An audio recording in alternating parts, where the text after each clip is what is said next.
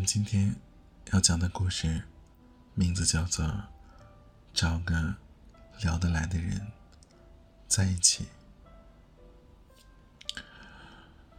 我有个远方亲戚，童哥，他大概是三十有余的年纪吧，一直都没有谈恋爱。他父母很是着急，每周都逼着他回家相亲。为了安抚他的父母，他只得无心的参加一次又一次的相亲活动。他当时见了很多的女孩，有时候女孩还没有开口，他就知道对方想要什么了。他感到无聊至极，没意思。上周的时候，他也是带着那种去完成任务的心态，又跟女孩子见了一面。刚开始，两个人聊天还算聊得火热，从天文地理聊到鸡毛蒜皮，从足球明星聊到吃喝玩乐，特别的合拍。刚开始的时候，童哥还以为真的找对了女人呢。在所有的相亲对象中，唯有这一个女孩跟他觉得非常有感觉，似乎跟他很聊得来。可聊了一个小时以后啊，童哥渐渐发现不对劲儿了。这女孩聊了一会儿，就开始拐弯抹角的问童哥的收入、家产以及婚后是否愿意跟父母住在一起、孩子由谁来带等等问题。童哥本来想，结婚呢肯定是要面对一些问题，很现实，于是就如实回答了自己的真实想法。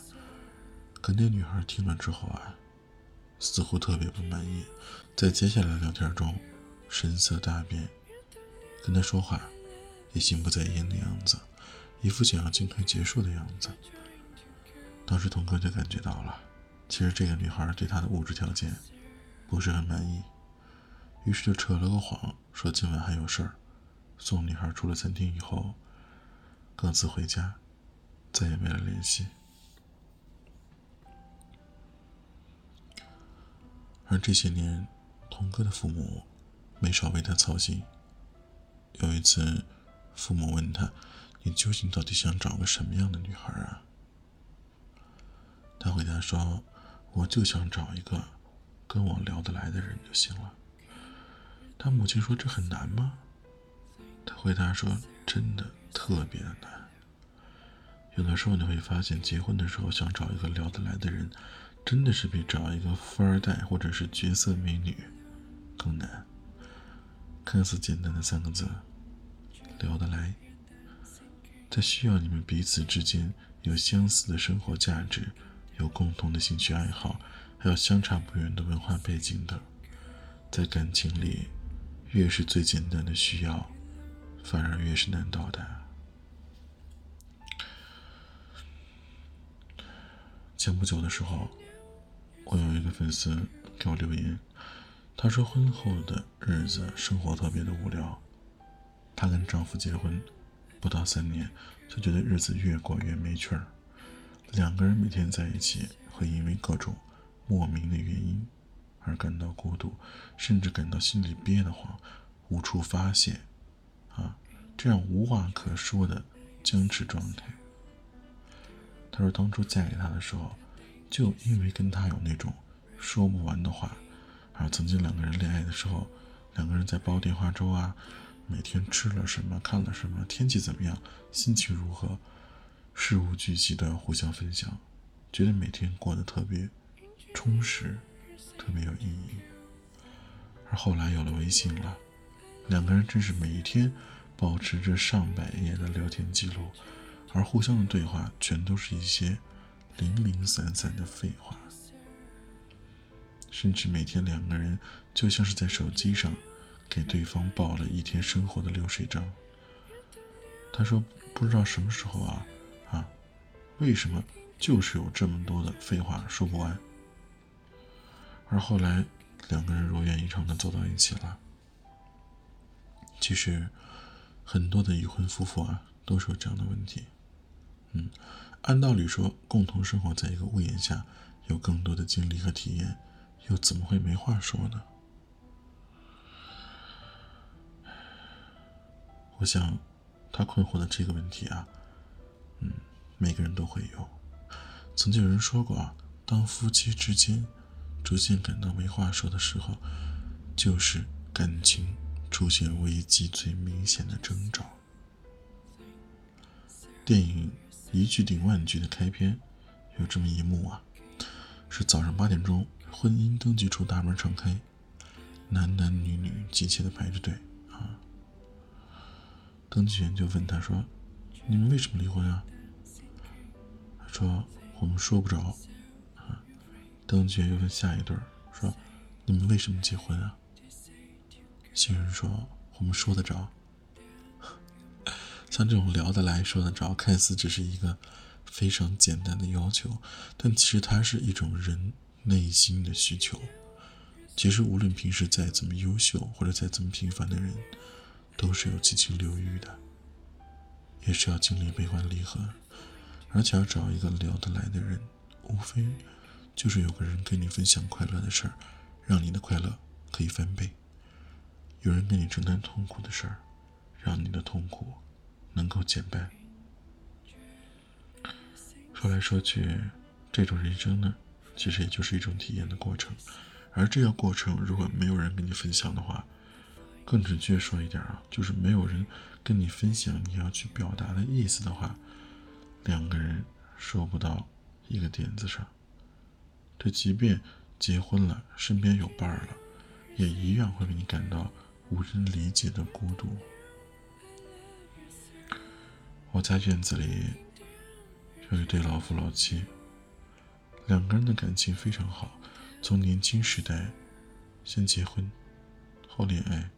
到如今，感觉又是回到了初始恋爱的状态。两个人结婚几十年，几乎从来没有无话可说的感觉，而总是感觉每天都有说不完的话。有一次我下楼买包子啊，刚好碰到他们了，这老爷爷就问他啊说：“他说阿秀啊，今天想要什么肉馅的包子？”然后这个老婆婆就慢慢回答，她说：“我想吃小葱碎肉包。”然后老爷爷叫一个老板拿了一笼过来，两个人一笼包子，两杯豆浆，慢悠悠的吃着。一会儿啊，在聊以往的喂猪砍柴的往事；一会儿又在聊隔壁超市的小番茄又打了三折。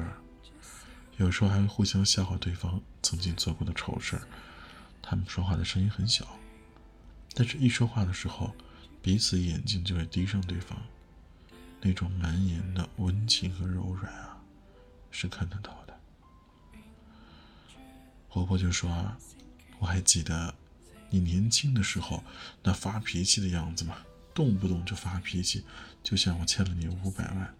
而这老爷爷也不甘示弱，他说你还记得你三十岁那年，我给你买了一条新裙子，你高兴的一个晚上都睡不着觉。这两个人。互相数落着对方，吃个包子呀，也要互相聊几句。而旁观这店里其他的夫妻们，甚至有几对年轻男女，都是互相吃着早餐而玩着各自的手机，完全没有任何的言语交流。曾经有个说法是这么说的：说如果去餐馆吃饭，一眼就能看出啊。哪对男女处于热恋中，哪对是夫妻，而那些个聊个没完的啊是情侣，那些左手摸右手的老夫老妻，则一般是自己默默吃着自己的饭，什么也不说。我有个姐曾经跟我说过，她跟我说，啊，她跟她老公感情变淡，其实也是从无话可说开始的。每天两个人在一起的时候。形同陌路，似乎再也找不到那种曾经聊天至深夜的感觉。就算每天真的发生了很多事儿，也不知道话可以从何说起。那种两个人在一起，却感觉人的心不在的感觉，让人特别的绝望。他最后说道：“啊，结婚还是要找一个长久都能跟你聊得来的人，而不仅限于恋爱的时候新鲜气能跟你聊。